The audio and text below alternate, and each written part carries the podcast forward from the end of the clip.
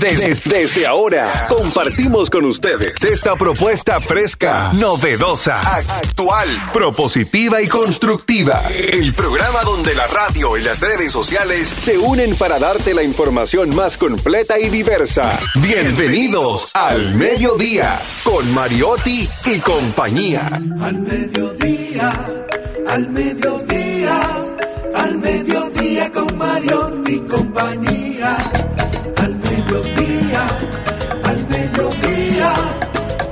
Mediodía con Mariotti y compañía.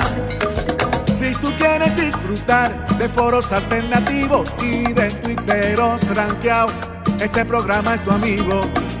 Tu revista meridiana para el talento una vía, para radio y redes variadas y con la canción del día. Al mediodía, al mediodía, al mediodía con Mario y compañía. Al mediodía, al mediodía, al mediodía con Mario y compañía. Si tú quieres disfrutar de página para izquierda, en la calle y el hogar, por eso no te lo pierdas. Para que hablemos un poco de salud y nutrición.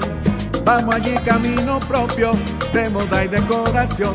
Al mediodía, al mediodía, al mediodía con Mario y compañía. Al mediodía. Hola, hola, hola, saludos, saludos mediodía. Aquí estamos tratando, vamos a tratar de poner alas a las palabras en este programa que es diversidad divertida, información sin sufrición. ¿Qué es al mediodía radio? Una sociedad radial responsable. Responsable. ¿De acuerdo? Manejamos las redes con el debido respeto, con el debido criterio. Las, las alimentamos y ellas nos alimentan.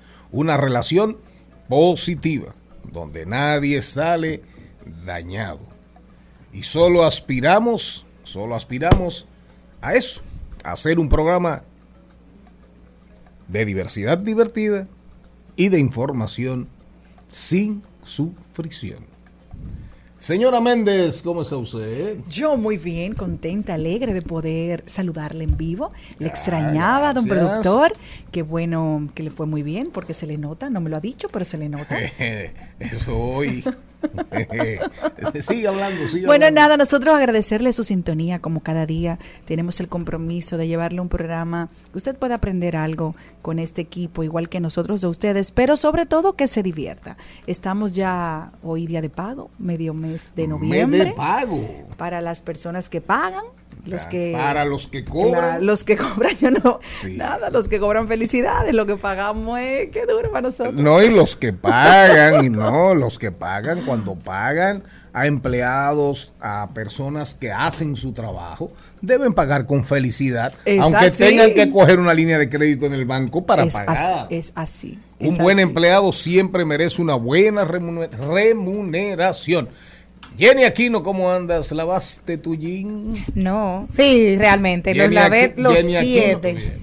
Los siete los lavé este fin de semana. Pues ya saben la cosa.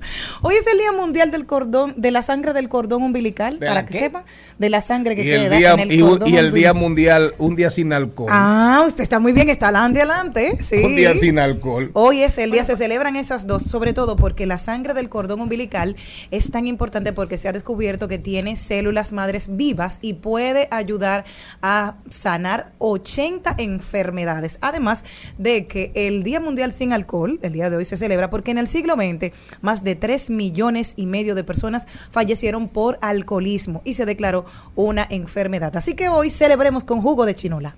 Yo voy a esperar que uno de mis hijos o una de mis hijas en- tenga, si Liliana tiene otro u otra, Charlín, Carlos, Elías, pero voy a coger células madres de ese cordón umbilical corriendo. No, y, y también la placenta, no la deje No, perder. y me la como también. como No, la se la untas.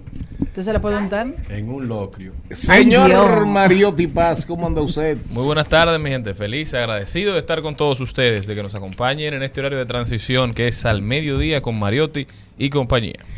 Oh, Darían Vargas. Vino hoy. Uno de los pitufos del censo nacional. Cuando no hace falta, viene él. Sí, está trabajando mucho en el censo, Sí.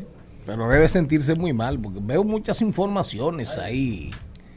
Que si las tablets, que si no aparecen. ¿Y tú eres empadronador?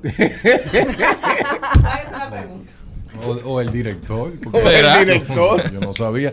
Tú, tú sabes que yo me siento muy feliz porque me topaba con una persona de camino y me preguntó, ¿usted va para el programa hoy porque le toca? Hoy es martes. Sí. Y me sentí muy contento, pero tú sabes una de las cosas que más me impresionó, que el que diseñó este programa lo diseñó con una, un concepto antropológico. Sí. Parece que ese día él estaba leyendo algún libro de antropología. No se juntó y con él- unos hongos No, y él dijo, él dijo que, este programa tenía concepto antropológico, aunque él nunca ha podido explicar de dónde sale eso. ¿Cómo que no ¿Tú me he podido? entiendes? El señor, bro, no se sienta ¿Qué es, aburrido. ¿Qué es la antropología? ¿Qué estudia la antropología? No, no, dígame Es usted. lo primero que usted No, no, dígame usted. Porque este programa tiene un concepto antropológico. Fue usted que lo dijo. No, Porque no. está cerca de estudio de la cultura, de todo lo que tiene que ver con las tradiciones del pueblo dominicano.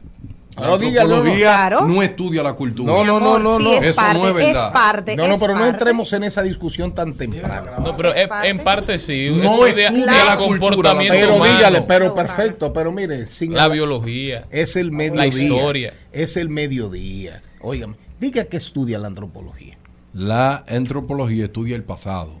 Ajá, nada más. Solamente. Sí, ok, perfecto. Solamente. Y del pasado que usted extrae en todo caso. Bueno, del pasado usted no tiene que traer cultura, sino piezas que te puedan Ajá. descifrar un poco lo Pero que ahora pasó. te pregunto yo a ti. Pero no es con la cultura que tú Pero defines la antropología. ahora te La antropología es la ciencia Para que, que estudia Ajá. los aspectos físicos y las manifestaciones sociales y culturales de las comunidades humanas. Otra definición, conjunto de rasgos que caracterizan a una comunidad humana desde el punto de vista de esta ciencia. Hasta Siri habla sola. en este Pero ahora yo le pregunto a Darían, ¿qué es la historia?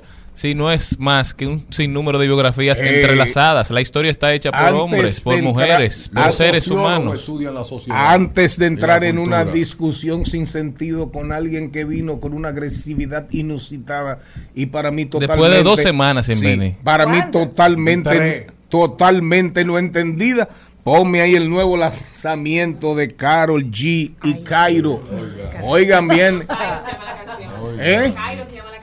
Ah, se llama Cairo. Disculpe. Póngame ahí. Usted ve la antropología.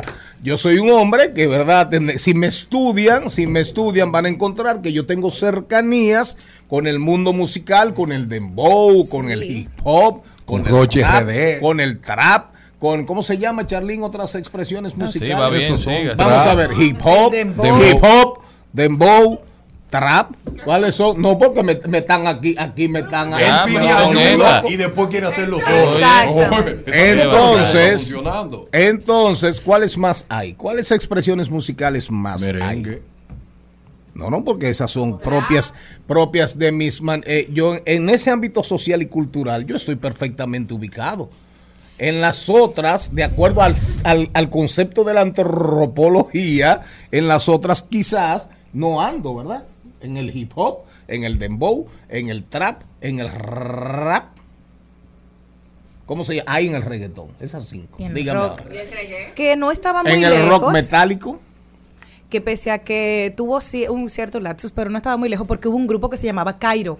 Y la gente se acuerda y yo dije, claro, hay un grupo que se llama Ah, Cairo. Del 93 al 99. A mí pregúntenme de música, que de eso yo soy Ok, vamos a hablar ahora del nuevo lanzamiento en lo que ya después de esta discusión inicial parece que el señor Darían Vargas tenía días que no venía comieron. por aquí comieron y comieron lengua de Arlequines, ¿cómo que se comi- llama no no lengua lengua de carpintero comieron. chapulines comieron. Lengua de carpinteros, Carol G, su último éxito. Ah, pero aquí hay un relajo muy grande, señores. Vamos a ponernos en esto.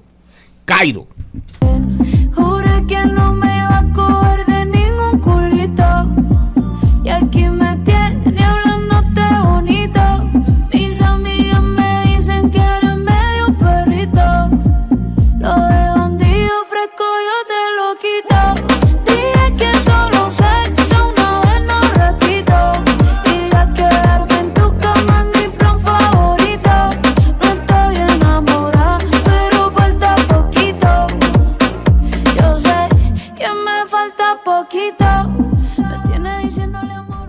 Oiga, qué pieza, caramba. No sé si es el alcohol lo que me tiene confesando. Esto que estoy sintiendo desde hace rato. Sé que el amor no estaba en el contrato, pero te pasa igual. Yo te lo noto también. Junto, juro que no me iba a coger de ningún hoy. Ay, Dios mío. ¿Tú crees? Por eso. Pongo una musiquita ahí para irnos con el guion en este programa, que hoy tenemos temas súper interesantísimos y estén pendientes que vamos a recomendar hoy dos libros que hay que leerlos.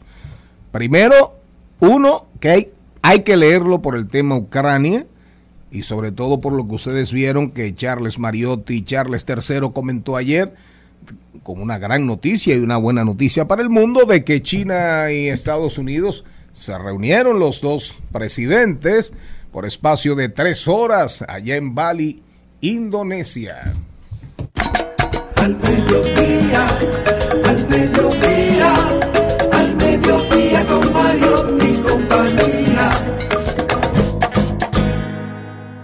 Vámonos con el guion, recordándoles siempre que estamos en Rumba 98.5 FM.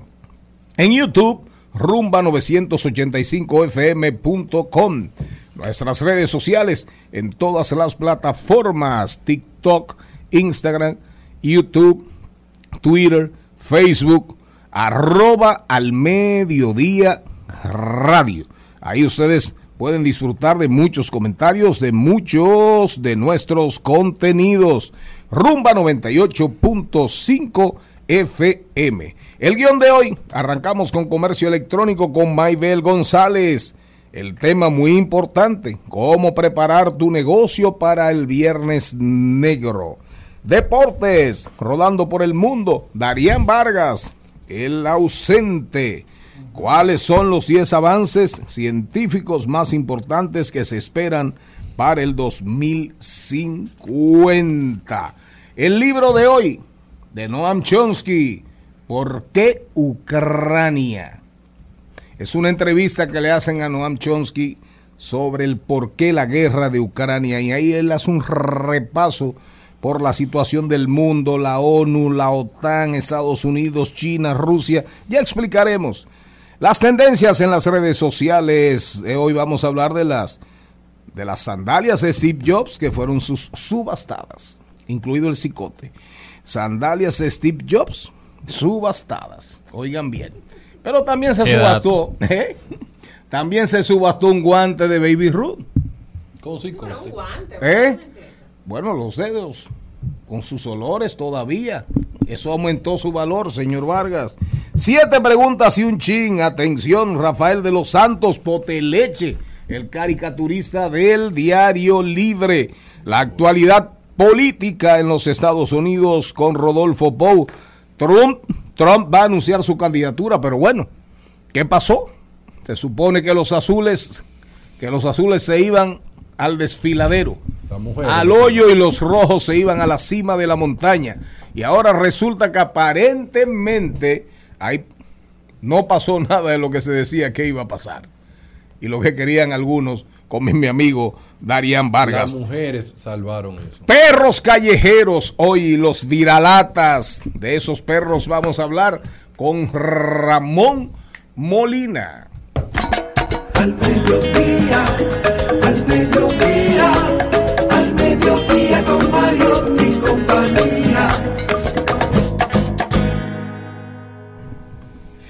Bueno, Maybel, ¿cómo estás? Buenas, buenas. Gracias a ustedes, equipo bello y hermoso, por tenerme aquí otro martes más, acompañada de Don Charlie. Tenía mucho que no lo veía, Don Charlie. Tenías mucho Sí, que no me veías. Es verdad, lo extrañaba Pero tampoco me sentías. Todo el tiempo. Pero por las Este redes sociales, ustedes, por las claro, redes sociales. Argentina, Digo yo. No, y un grupo por ahí, ¿eh? ¿Eh? Que no deja que nadie se olvide. ¿Cómo fue? ¿Que hay un qué? Un grupo que hay por Charlie, ahí. no te sale, no te sale. No, te No, sale, pero yo no sale. soy. El. Eh, Claro. yo- Claro. Todo el ella, tiempo. ella es, ella es jefa de ese grupo. Ay, mi madre. Pero bien, hoy vamos a hablar de un tema súper importantísimo y es es que estamos a tan solo días del Viernes Negro.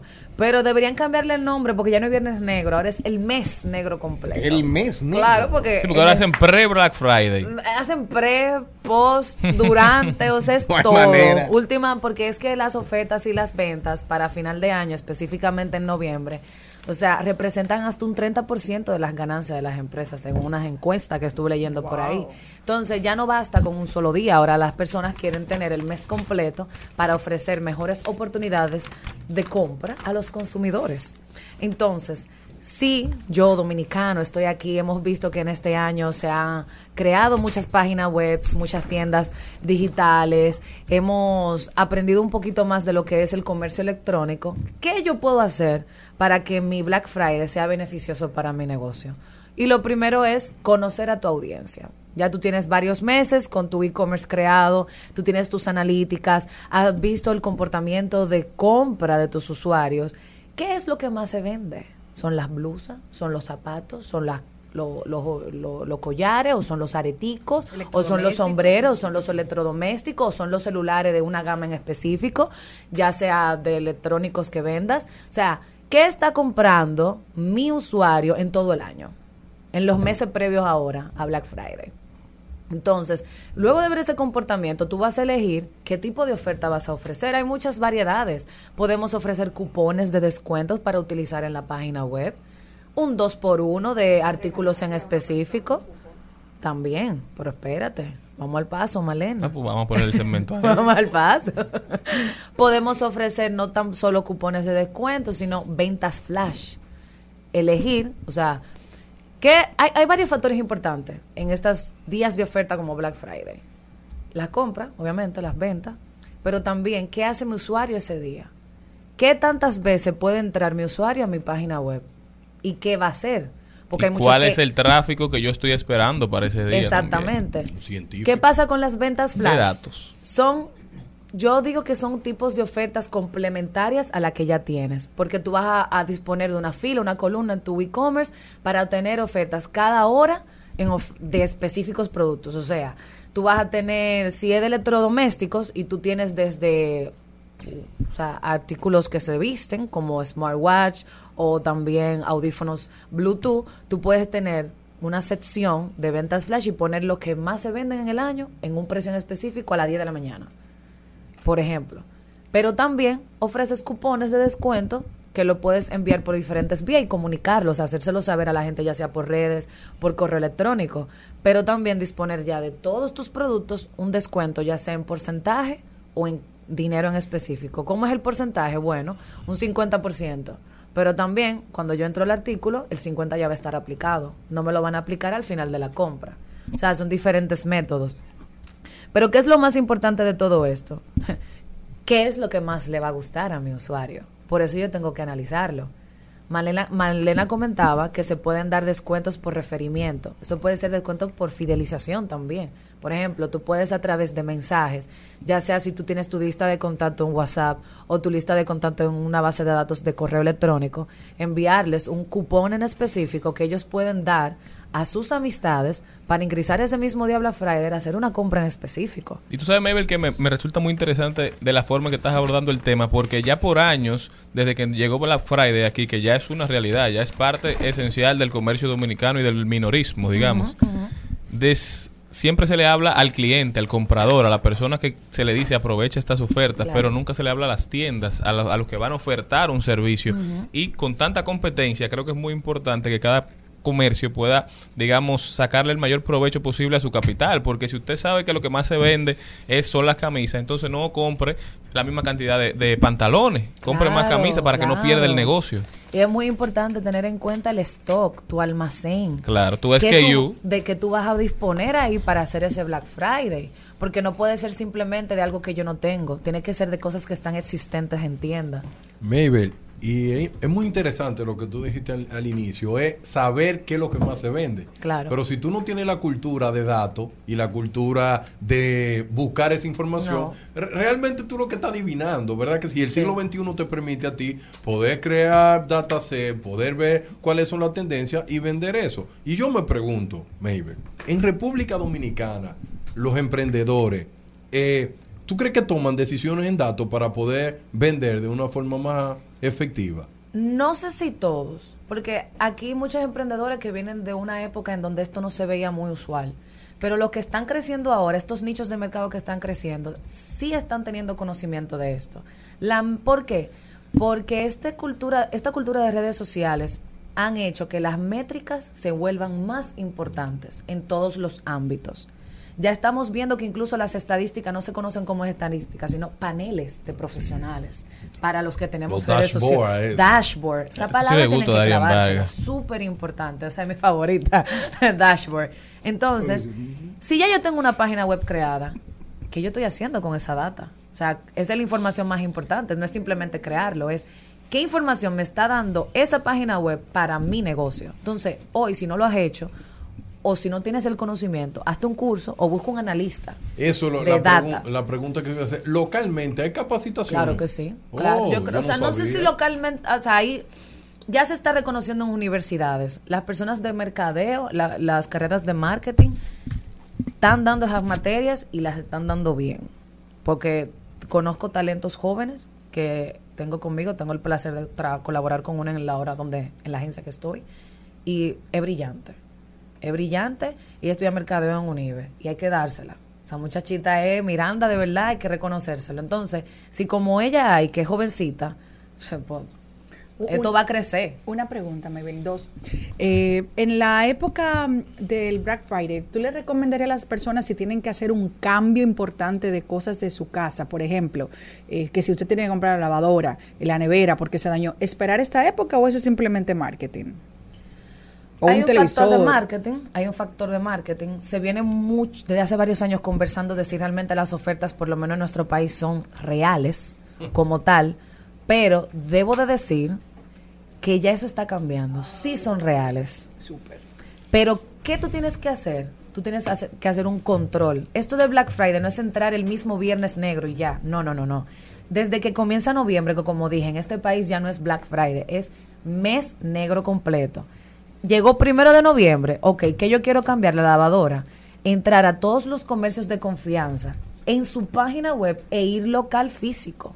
¿Por qué? Oigan bien. ¿Por qué? Porque las ofertas en internet a veces Se son agotan. mejores que las que están en físico. A veces cambian. Y si yo veo una marca y no estoy confiada en la página web de comprarla, pues voy físico, la veo, veo el material, digo, ok. Y aprovecho el tiempo. Y aprovecho, pero tengo que hacer análisis comparativo de los comercios que yo usualmente recorro, porque es que todas las semanas salen ofertas nuevas y más que ahora estos comercios tienen alianzas con bancos, con tarjetas que semanalmente salen descuentos Y que te lo devuelven. diferente, te devuelven, te dan descuento en tienda y te devuelven el dinero. Pero si yo no tengo esa tarjeta, no me conviene, pues no voy a ir esa semana. Voy a ir en la semana que me pongan la tarjeta mía. Claro. Tú sabes. Entonces, es hacer un control semanal. ¿Qué yo quiero? ¿Qué no necesito? Y estar atrás de ese artículo particularmente. Tuve yo que darle una ciruela que me trajo karate y quitármela de mi hambre y mandárselas a Celine una y a Jenny para que se animaran. Adelante, Jenny. Cuando usted está aquí, es que cuando usted está aquí nos intimidamos, jefe. El hambre domina el mundo, Charlie. Las mujeres se ponen de mal humor cuando Sí, tienen hambre, así que debería de no saberlo. tenía. Debería de saberlo. Debería de saberlo. Claro. Venga a desayunar. Inmediatamente nos sale el track. Pero lo que quería decirte es que mi- mam, yo tengo un problema con mi computadora. Ya yo fui al lugar, al lugar que yo quiero comprar la computadora. Ahora mismo cuesta 40 mil pesos. Me dijo, bueno, vamos a esperar el Black Friday. Yo tengo la- el, el enlace donde dice y la tengo el- la captura. Claro. Yo estoy acechándolos Acéchalo. para ver si es verdad. Porque, si no, de ahí yo conozco un lugar que es cierto lo que tú dices, que un ejemplo, esta taza la voy a vender, en julio está a 15 mil pesos, en, en agosto está en 15 mil pesos, en septiembre está en 15 mil Ah, pesos. tú vas a llegar a diciembre. No, no, no, no, pero que no varía No, en no esos varía. meses. Que no varía. Lunes espagueti, martes espagueti. Llega noviembre y te la ponen 35 mil pesos, pero en especial por Black Friday 15 mil. Y tú vienes y te la compras. Y tienes cinco meses en eso mismo. O sea, tú estás comprándole el mismo precio. No, Y algo interesante es que la gente tiene que tener pendiente. Si usted no tiene una necesidad, Claro. no vaya a las tiendas el día de Black Friday porque va a salir con algo. Y cuando usted gasta dinero en algo, aunque esté en oferta, si usted no lo necesita, no se ahorró el Un solo 20%, peso. sino que gastó ese 80%. Entonces, Claro. planifíquese. Lo que usted necesita, cómprelo ese día. Y también recuerden... Repita, repita eso, por favor. Claro, repita. Parece que ese señor está leyendo. No, pero es que claro, No, parece vas- que se está riendo mucho con Liliana Rodríguez. Yo tengo una tía que dice, donde dice sale, tú entras. SEO en inglés, ahí tú entras. Porque si tú vas a una tienda y tú no necesitas una camisa, pero tú compraste la camisa porque estaba a 50% de descuento, pues tú lo que gastaste fue el 50% que tú no, no tenías planificado gastar. Ahora, si tú necesitas una camisa y la camisa por lo general cuesta 100 pesos y ese día está a 75, bueno, pues usted se ahorró 25 porque usted ya iba a hacer una compra. No. Pero si usted anda comprando por gusto, por capricho, usted lo que anda es gastando dinero. Claro. No sabía que Valdés Albizu estaba Tío mío. Es que, tío mío. es que no se pueden hacer compras pasionales, emocionales. O sea, nosotros somos. No vaya a tienda a ver. No. A tienda no se va a ver. Yo Hay una he ido a una tienda. Yo tampoco. ¿Cómo usted va a ir? Window Hay que Exacto. Eso, eso. eso es una tentación porque usted va a terminar comprando algo. Tú vas a la tienda. Yo a nada, solamente si necesito algo. Y la, tú sabes que yo soy compradora online hace muchos años. Ahí es que usted va a conseguir las mejores ofertas Totalmente. a nivel de Estados Unidos y en nuestro país. Yo Ya. tengo un amigo que se llama Herman, que él dijo que yo él, que él maduró el día que él entendió que él no tenía que buscarle puesto al dinero. ¿Cómo así? Que él desde que tenía 100 pesos buscaba qué hacer con esos 100 No, pesos. para nada. Y que el día que él entiende que él maduró fue cuando él entendió que él podía tener 100 pesos en su cuenta de banco. Claro Sin sí, oficio, vago ahí. Ganando dinero, Claro. esos 100 pesos. Por eso, entonces, con este consejo, estas recomendaciones que nos da Charlene, señores, usted le entra un dinerito, estamos en noviembre, en diciembre entran más, no quiera gastarlo. Usted lo que tiene que hacer es una evaluación de lo que necesita para sus casas. Uno por lo general aprovecha Black Friday para hacer compras grandes, de algo de mucho valor, porque no pro- probablemente no disponga del dinero en otros meses y ahora sí. Entonces, O uno lo si va a ponen en- ofertas geniales para Geniales, electrodoméstico y geniales. televisión. Si Y- usted, si usted Sí. necesita comprarse algo y tiene un familiar, cómprelo. y Pero aquí estamos cambiando porque ya se tiene que ser más transparente con los precios. Estamos. Oigan, Por Dios. oigan eso, oigan esto. Oigan esto, esto, eh, esto es de una página, eso es, esto es en Instagram. Anuel AA Frases, oigan esto. Anuel AA Frases. Oigan, un viejo hombre vendía sandías. Su lista de precios dice una sandía por tres y tres sandías por diez. Un joven se detuvo y compró tres sandías, una por una, una por una, pagando tres por cada sandía. ¿Ustedes están entendiendo? ¿Van bien? Ok. Cuando el joven se alejaba se dio cuenta y dijo, oye viejo, ¿te das cuenta de que acabo de comprarte tres sandías por nueve en vez de diez? Deberías dedicarte a otra cosa. Quizás los negocios no son lo tuyo. Ahí viene, lo- ahí viene el. El viejo sonrió y murmuró para sí mismo. La gente es divertida cada vez que compran tres sandías en lugar de una. Siguen tratando de enseñarme cómo hacer Pero negocios. fácil ni sandía quería. ¿Eh?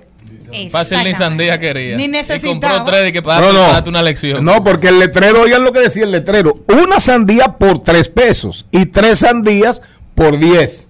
Él le compró tres al viejito, Para ganarle. tres, tres y tres por nueve. Porque él quería que estaba engañando al viejo, que estaba engañando al viejo con un peso. Y al final compró otra sandía que no necesitaba. Y al final le compró tres sandías. Tres sandías. Que la iba, la iba a tener que regalar o se le van a dañar. Eh. No, Black es que Friday. eso es lo que tenemos que tener pendiente. Pero Sí. tú no oyes la, pero tú no oyes la, la ságica del viejo.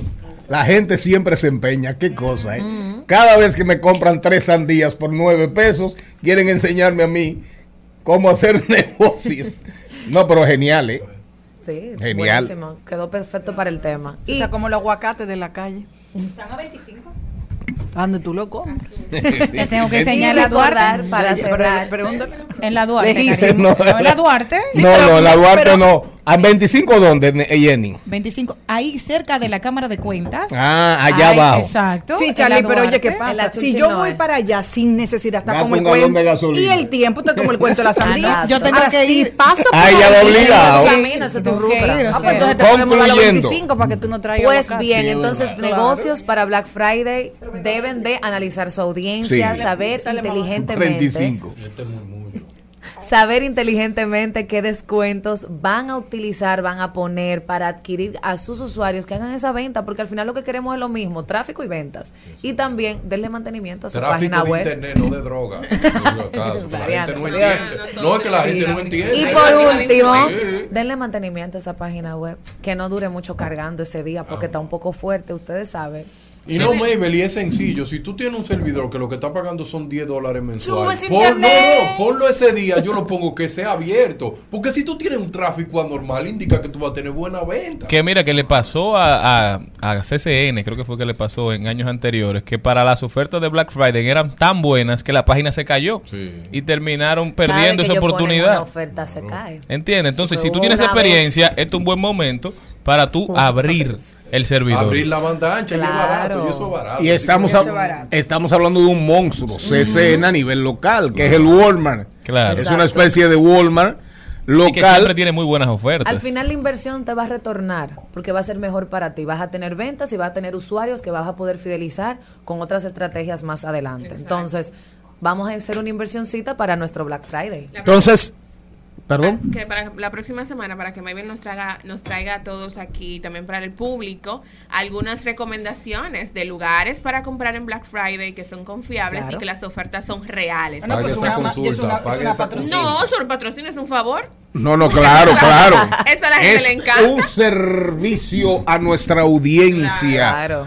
Eh, un- eh, para cerrar, Maybel, entonces dijiste algo súper interesante. De nuestras universidades, me imagino que de dos o tres, está saliendo gente a nivel de marketing, de mercadeo, de marketing digital muy preparada.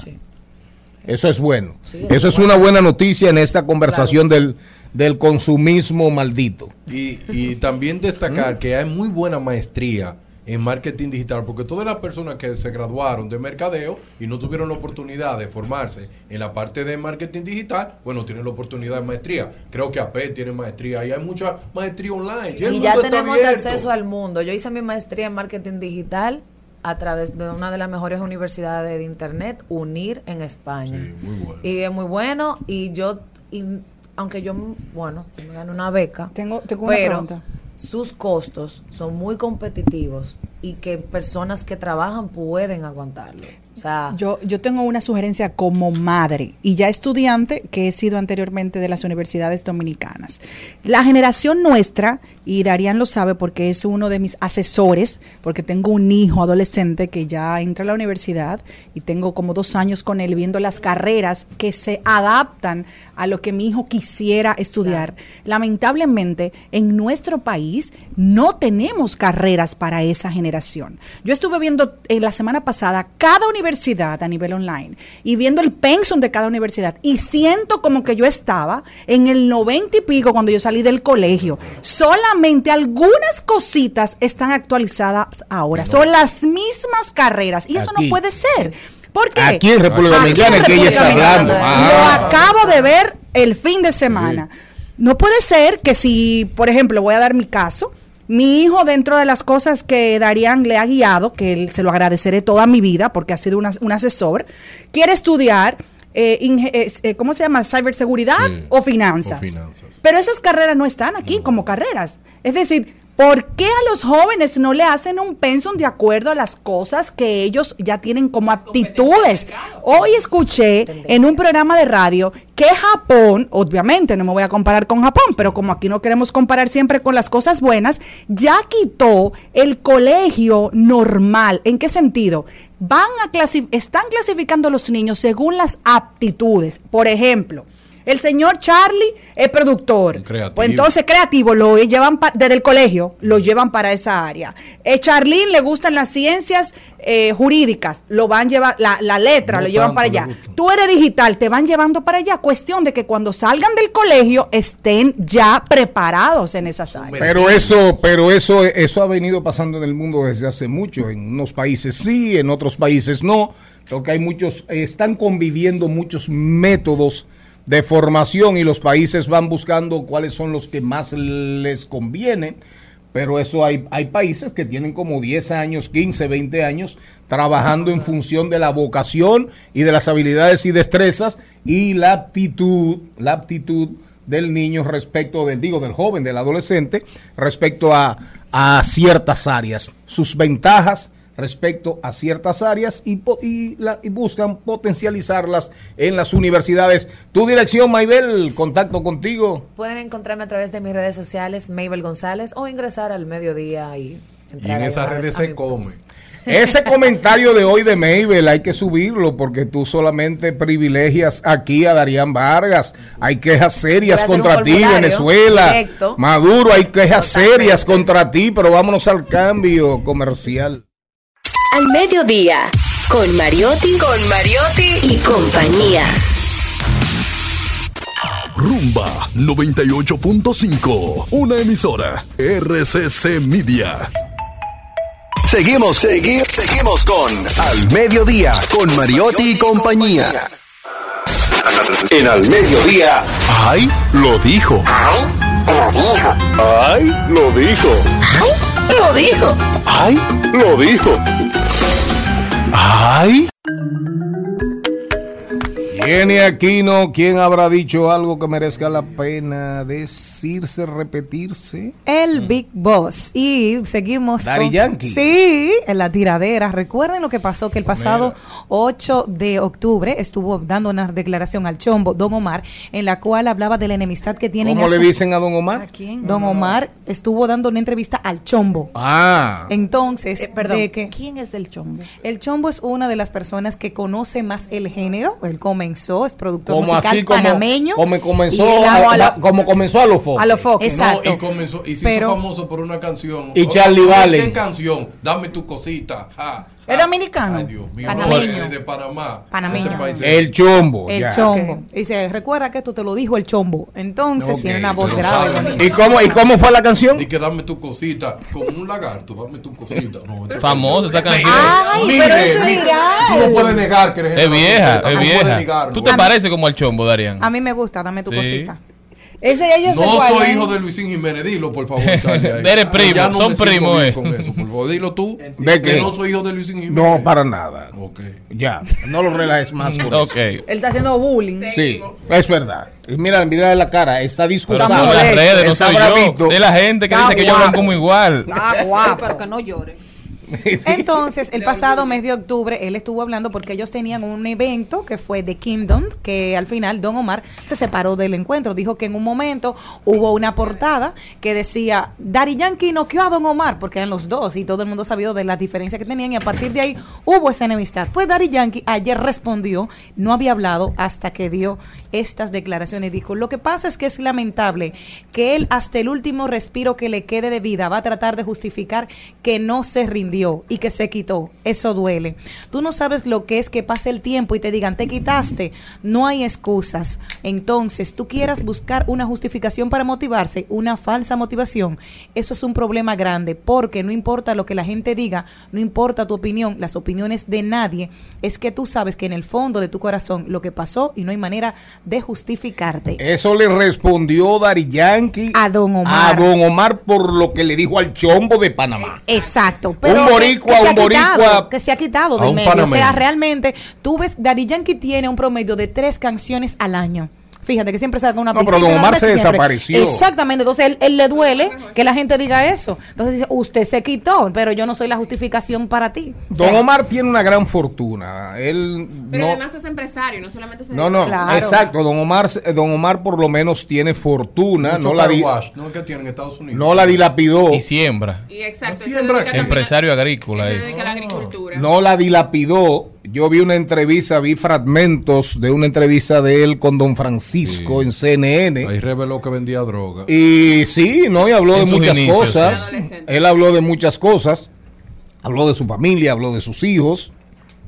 Pero habló también de que él económicamente está muy bien. Pero, Pero posiblemente, eh, posiblemente Don Omar en todo eso también está buscando sonar porque hay rumores de que él quiere retornar, de hacer una última ronda, de salir, porque él, él, él, él ha producido para otras personas. Se apagó. Como una- Pero realmente. Dari Yankee, Dari Yankee, es, Daddy Yankee es un fenómeno. Me dicen que le fue muy bien en el, en el Estadio Olímpico. Lo llenó soldado en su gira de despedida. Don Omar en su mejor momento no llenaba el Olímpico. Lo único Nunca. que yo creo que los dominicanos tenemos que tener un poco más de cultura porque están diciendo que la cabra que puso el símbolo del diablo. Ya lo explicamos Sí, ayer. pero que hay gente que tiene que eso. Habla como esa muchacha que me va a. Sí, sí, sí. Entonces sí. yo lo que quiero decir a la gente que los símbolos no, no, no sean tan radicales, por favor, no sean tan radicales. Ya explicamos que la No. cabra, la, eh, la palabra en inglés para cabra es goat. Sí. Y goat en inglés es un acrónimo para the greatest of all time, el mejor de todos los tiempos. Claro, claro. Mira qué bonito. Eso es así, eso es así. Yo soy eh, coincido totalmente con el señor Vargas. Muchas gracias. Eh, eh, eh, dema- demasiado adrenalina. El que también lo dijo ¿Eh? fue nuestro compañero don Domingo Páez, que dijo, el discurso de los empresarios que quieren apropiarse de los bienes públicos es que el Estado no sabe administrar, pero Punta Catalina no sale de una después que se la pusieron en las manos a Ay. Celso Marrancini. Esto es para quienes no tienen memoria o apuestan al olvido. Oh. Me dio, me dio, me dio hasta No corriente. me gustó ese lo digo.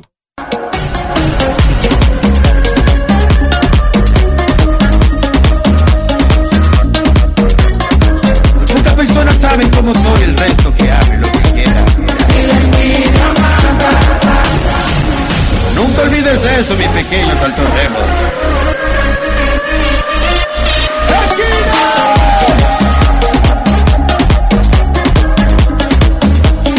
No te deseo el mal, pero ojalá Se te acaba el saldo, una olla eterna. Por los siglos de los siglos, manito, es que la envidia enferma.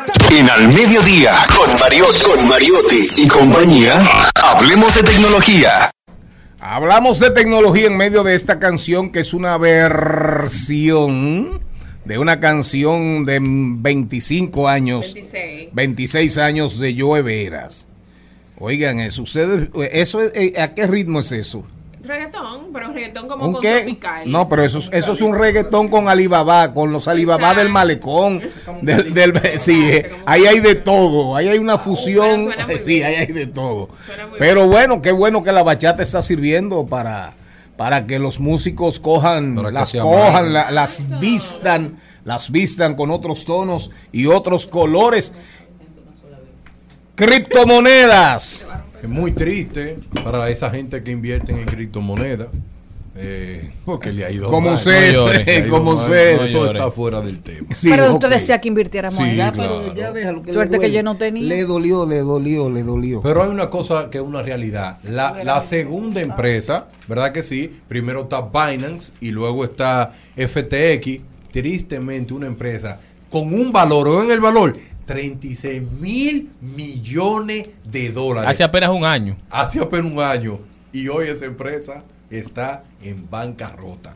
Y el dueño, sabiendo todo esto, se inventó que hackearon la plataforma y se robaron. Ah, Eh, pero fue que se lo inventó. él no, sí, sí. Y en ese mismo invento tomó su avión privado y se fue a la Argentina.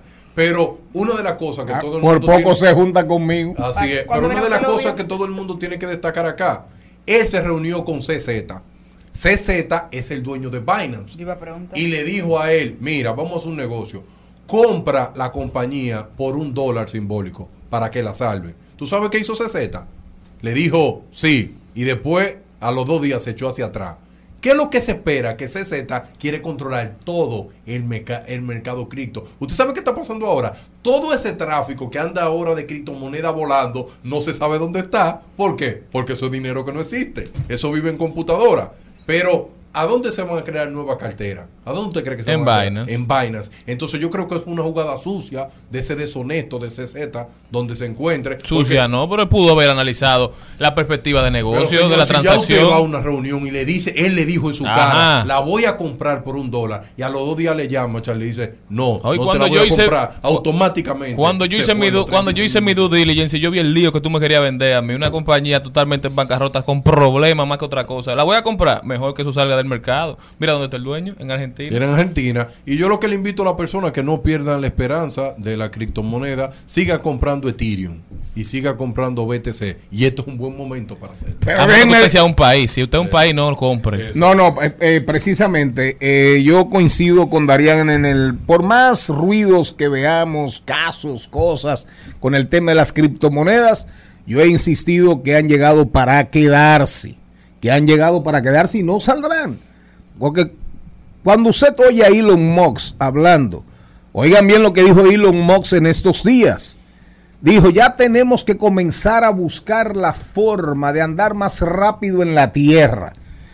Por eso él tiene Hyperloop. Olvidarnos de un trenes. parqueo ahora. Pero oigan bien, Ah. pero oigan bien, comenzar a olvidarnos de trenes y de aviones. Y comenzar a pensar en cohetes. Porque hay tramos que un avión los hace en tantas horas y un cohete los puede hacer en 40. El tramo más lejos que se, puede, que se hace en la Tierra por aire lo hace un cohete en 45 minutos. ¿Y cómo aterrizarían los cohetes en este país? Igual como lo aterrizan. Como Sí, pero que no aterricen bien un carro. No, no, pero aterrizan en gente. Aquí la gente sabe parquear. O parquéate RD. Parquéate RD. Parquéate bien. Entonces, pero mire, señor Mariotti y señor Vargas y a toda nuestra audiencia que la queremos en cobalto. En cobalto. En cobalto, con un mineral. Porque fíjese usted lo que está pasando en el mundo también.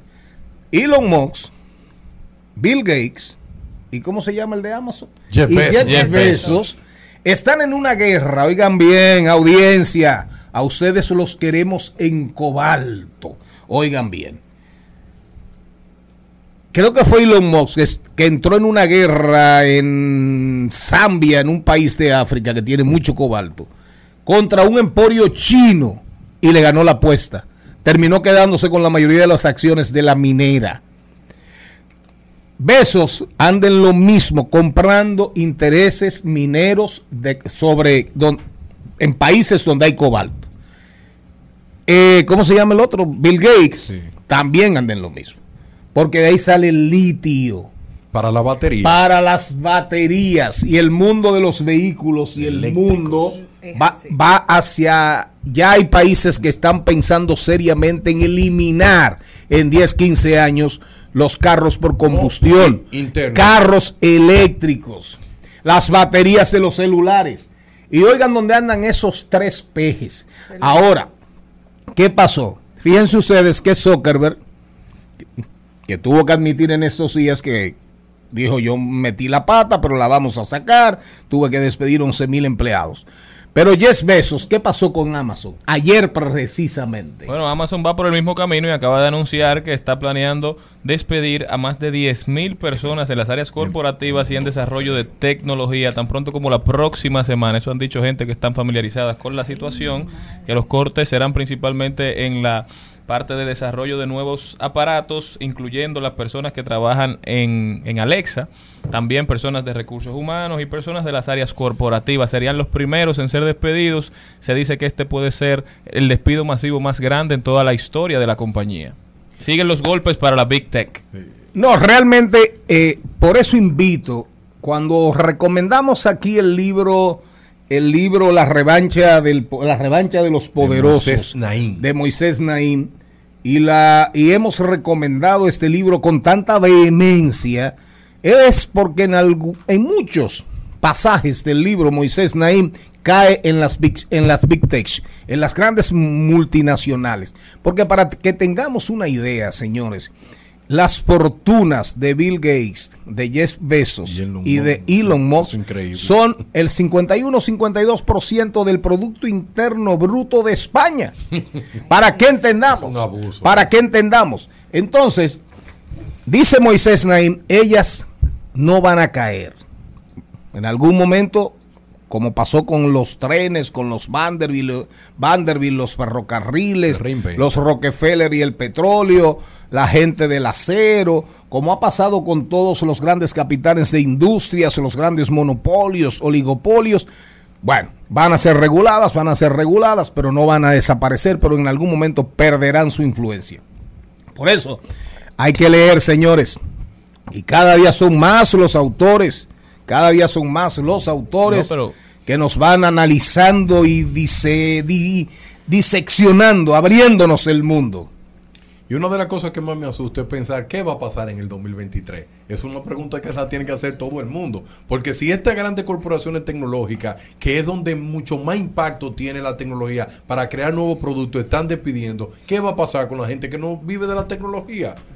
Eso me asusta. a mí. Sumamente interesante. Pero a nivel nacional también tenemos una noticia muy interesante de tecnología. Ayer anunciamos la creación o la salida al mercado de la billetera digital del Banco de Reservas. Se llama Mío. Pero hoy también tenemos que anunciar la nueva filial del Grupo Popular. Se llama KIC, Banco Digital Dominicano. Es el primer neobanco de la República Dominicana y del sistema financiero nacional. Dicen ellos que vienen con una nueva experiencia en los servicios financieros con productos personalizables y flexibles. Un banco dirigido a personas que viven en evolución constante. Kik nace con una, como una propuesta de valor diferenciadora basada en agilidad, flexibilidad y tecnología de punta. Vive en una aplicación móvil con procesos bancarios simples y costo eficiente. Se dinamiza la banca local y se digitaliza. Ya Liliana Rodríguez nos había hablado de eso dos o tres veces, de la Banca. neobanca. Neobanca. Y a propósito de criptomonedas, eh, El Salvador, con ese jueguito ahora, con ese jueguito, perdió Bukele 70 millones de dólares. Sí, pero eso se Mal recupera. contado. 70 millones de dólares. Seguimos con este programa. Recuerden que el brecheo digital. Hoy, con Darían Vargas. ¿Cuáles son los 10 avances científicos más importantes que se esperan para el 2050? Y no se pierdan. Hoy traje dos libros para recomendárselos. Dos. Dos, porque hay que leerlos. Las sandalias de Steve Jobs, las sandalias del pescador. Rafael de los Santos, pote leche, lo traen. Está hoy en siete preguntas y un chin. Ramón Molina nos, nos habla de los perros callejeros. Rodolfo Pou nos habla.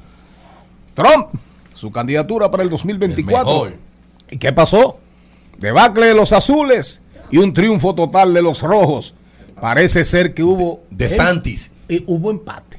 Trending Topics. Al mediodía. Con Mariotti y compañía. Presentamos Trending Topics. Estamos de vuelta, vamos a ver cuáles son las principales tendencias en las redes sociales. ¿Qué me tienes, Jenny? Ay, aunque tú no lo creas, Toquilla tiene una canción de letras limpias, se llama Kilos de Amor, lo hace con ¿Verdad? el cantante mexicano Natanael No, Cano. pero no lo creo. Sí, sí, no sí, lo sí, creo. búsquenla por favor, Kilos de Amor. Es un... De amor. De amor. Kilos de Amor. No deja de sorprender a su público y nos trae la propuesta de música limpia con el proyecto cargado de arte y emoción. Se trata del estreno de la canción Kilos de Amor. Escuchó a Dios. Toquicha. Toquicha escuchó a Dios. Yo lo dije que en un principio ya va a volver para allá. Ya, ¿Cómo ese También tamaño. tendencia José Reyes porque hoy se conmemora el 187 aniversario del natalicio del músico dominicano conocido por escribir la música del himno nacional dominicano. También escribió vales, marchas y música religiosa. Hoy recordamos a José Reyes. El- por si usted no lo ha visto, busque una papeleta de 2000. Si no la tiene, búscala por foto. ¿Cómo fue? Sí, Escribió vals, vals. Sí, sí. No vales. Él debía vales. Firmó vales. sí, firmó vales. Vals. ¿Cómo fue la última Que él recomendación? aparece junto a Emilio Prudón en la papeleta de 2000. O sea que si usted quiere ver a José Reyes hoy día de su cumpleaños, de su natalicio, busque una papeleta de esa. Pero lo interesante es la forma como Toquicha lo dijo, porque ella escribió un Oye. tweet diciendo, wow, Ah, eso sí te no gusta puedo ¿eh? creer que no dije pi ni una vez en la canción Kilo de Amor. Se han perdido los valores, ha fallado, le he fallado a mis principios. Qué bandida, ¿Cómo fue? qué bandida.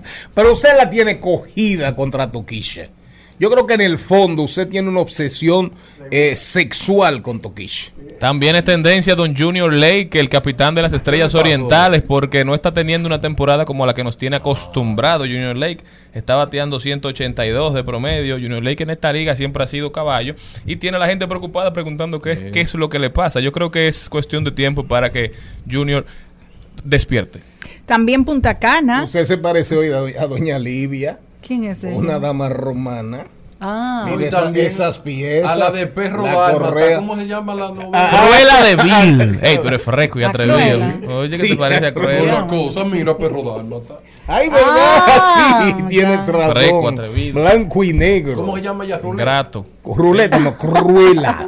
Cruella de Vil. Eres cruela de mí. Bueno, me gustaría ser 40 Cruella de Vil algunas veces, sí, honestamente. Adelante, Punta Cana, porque hay algo importante, invitar a todas las personas interesadas en participar en las jornadas de empleo que serán realizadas este miércoles 16 de noviembre en Punta Cana. Así que si usted necesita un empleo o si necesita cambiarse de empleo, vaya para allá. Empleo específicamente el sector turístico. Turístico, así es. Estaremos cargados de música porque el Alfa viene con su nuevo álbum Sagitario que tiene 18 canciones a propósito de que cumpleaños el 18 de diciembre. Así se llama Sagitario, se llama su nuevo disco y es una de las tendencias del día de hoy. Última tendencia del día de hoy para escuchar la sorpresa, la sorpresa del año.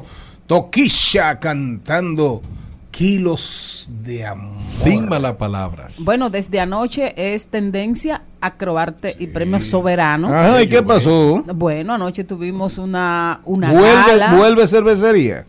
Bueno, nunca se ha ido. Ah. Nunca se ha ido. Estaba de parranda. Bueno, ya fue anunciado oficialmente a- anoche la fecha de presentación de la próxima ceremonia de entrega de los premios soberanos que va a ser el ¿Cuándo? Marzo El- 23. ¿Eh? Marzo 23. ¿Y quién la va a producir? Esa era mi Ah, pregunta. bueno. ¿Quién es el productor. ¿Quién el productor? Pero va a ser en el Teatro Nacional. Va a ser en el Teatro Con Nacional. todos los poderes. Con todos los poderes. Con el dinero. Con el dinero. Sin muchos, sin muchos amaracos. No, no, no. Eh, bueno, anoche tuvimos una presentación que, que fue maravillosa, una producción de Alberto Sayas. Y, y bueno, se entregaron unos premios especiales ahí a Dalgisa Pantaleón, a Pochi Familia y a, y a varios artistas. Y se reiteró el compromiso tanto de la Asociación de Cronistas de la República Dominicana, Acroarte, como también de la Cervecería Nacional Dominicana. Creo que fue un, un evento maravilloso en el Garden Ten del embajador, donde miseria sí que no hubo. Qué un bueno. derroche qué de bueno. talento, de... ¿No lo invitaron para allá, Darían? Qué bueno. Es que yo no soy artista.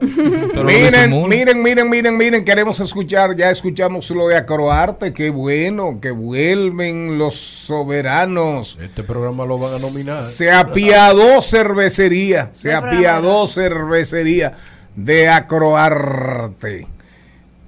Ponme ahí la canción Kilos de Amor, que quiero escucharla para irnos al cambio de la una y después venir con Darían Pero, Vargas. pero una pregunta antes de eso, jefe. Eh, Maribel, ¿y entonces el impasse que tenía Croarte con cervecería ya se pusieron de acuerdo? ¿Y si se puede decir cuál era el impasse? Ah, Eso lo hablan después del cambio. Ah, está bien. Si un día te larga voy a hacer la sobredosis Que de una nota te mata Si te alejas de mi vida me vas a dejar herida Pero seré yo la bala perdida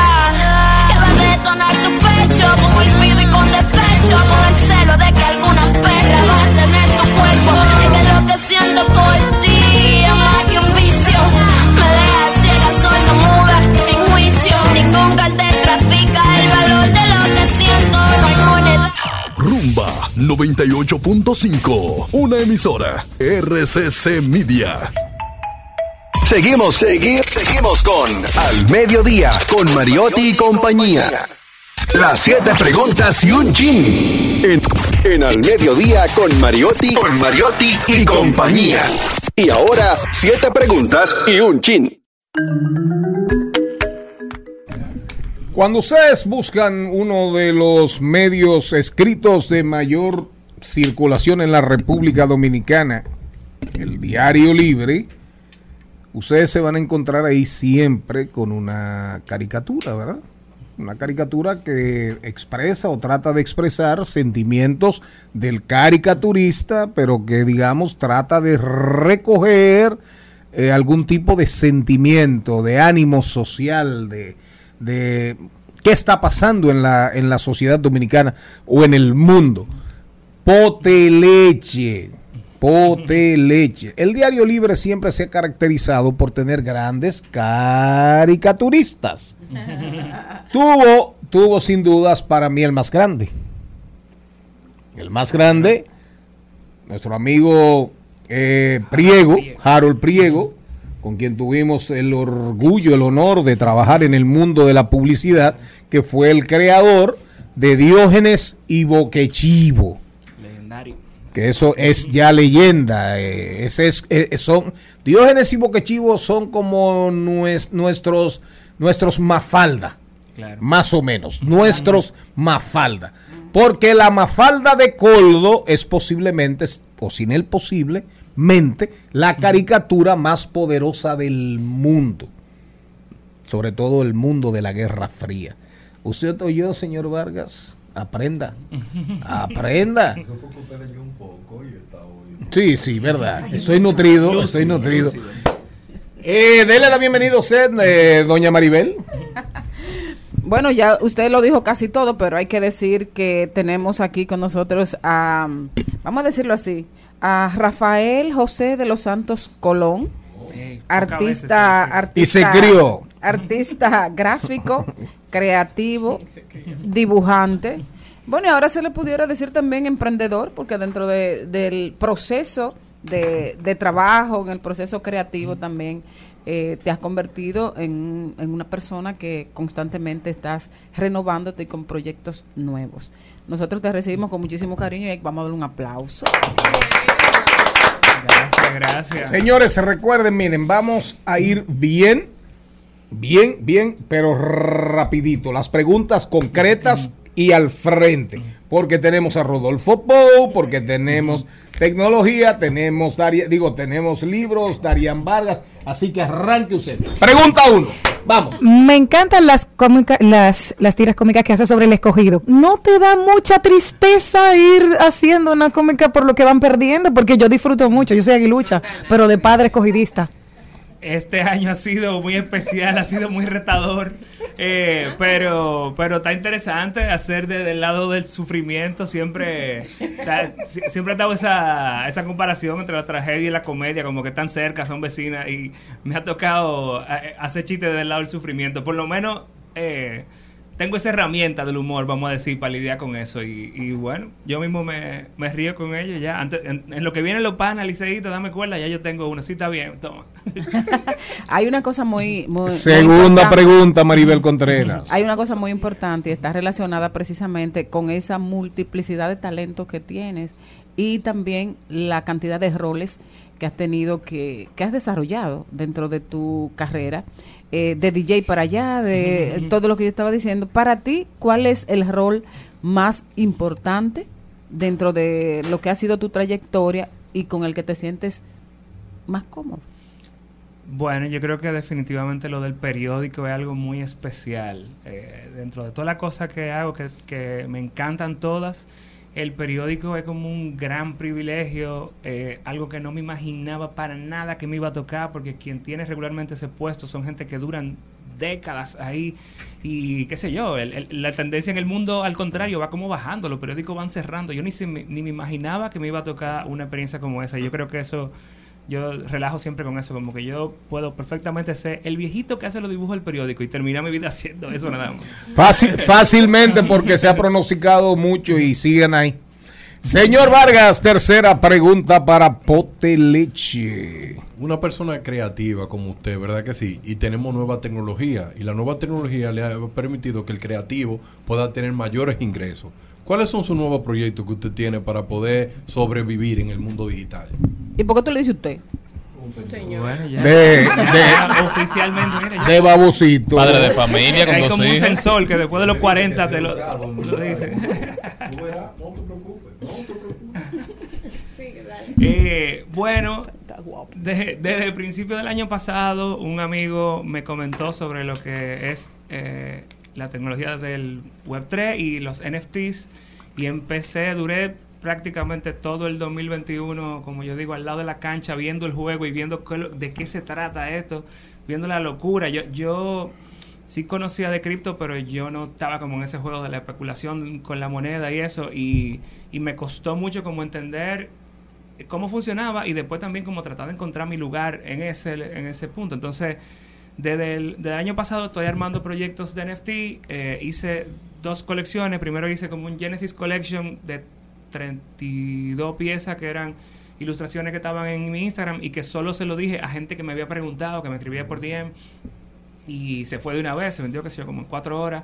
Eh, no era que estaban carísimas, pero también a mí de entrada me sorprendía, como wow, de verdad, esta gente todito tenían wallet, tenía, o sea, estaban dispuestos, compraron, apareció uno que compró como 13, hizo como cuatro carteras, yo hasta, hasta un whale, que es un término que hay en eso, que apareció como un, un- un gran comprador. Y bueno, el punto es que ese es el inicio a, a cosas que no he hecho eh, en el offline, digamos. eh, Y perdón, esto eran fotogra o arte, esto eran dibujos que estaban en tu Instagram disponibles ya gratis. Sí. Y lo Sí, convertiste sí, en sí. NFT y encontraste Claro. clientes que lo compraran, los Lo tokenizaste. porque es lo que, básicamente, para diferenciar de que cualquier JPG, o sea, tú puedes, de que la, la Gioconda, la Mona Lisa, tú lo puedes pagar a una persona que lo pinte igualito y puede mandar a hacer un marco exactamente igual. Que nadie, mucha gente dice que, que en los museos lo que hay son réplicas y que lo tienen guardado en almacenes. Pero lo que te dice que tú tienes la real es un certificado. Hay una Claro. cosa. Entonces, esto es algo. Todas las imágenes digitales que tú tienes tienen algo que se llama metadata detrás. No sé si tú te has fijado que tú, si tú tiras una foto y tú entras a tu iPhone y hay un mapa en el que tú ves un mapa y te sale localizada esta- dónde estaba cada foto. Pues en este caso el, el arte digital tiene detrás, no, mira, esto eh, le pertenece a esta cartera y antes le, le fue de esta y esta y esta. Tiene el blockchain atrás. Entonces eso es lo que diferencia el NFT y, y bueno, sí estoy tratando de, de incursionar con las oportunidades de eso. Cuarta pregunta, Celine Méndez. Eres un hombre que siempre acepta los retos porque entrar a ser la parte que haces en el diario libre eh, fue un reto grande porque todo el mundo tenía a ese señor en una posición importante, pero sabíamos que tú ibas a dar la talla como lo has hecho de una manera grandiosa. Ahora lo estás haciendo con los NFT, que fue un, un cambio también drástico en tu carrera. ¿Hay algún NFT que tú tengas en tu cabeza que te gustaría que fuera una pieza con que la gente en realidad se identificara y que con Dios por delante llegara a costar millones de dólares como hay algunos ahora en el mercado? Dios te oiga.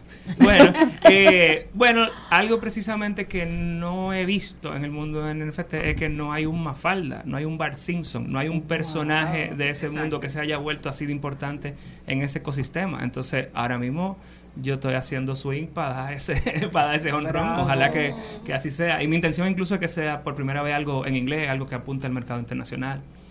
Entonces, Quinta pregunta. Esta nueva, esta nueva colección de NFT, ¿qué, ¿qué valor agregado le crea al comprador? Porque yo veo que las que se han hecho virales, como la de la de los monitos, como que te ofrecen una suscripción a un club, te ofrecen acceso a lugares. Estas imágenes, estas fotos, estos criptoactivos siempre vienen vinculados a algo en el mundo real. ¿Qué ofrecen en la, la colección de, de Poteleche?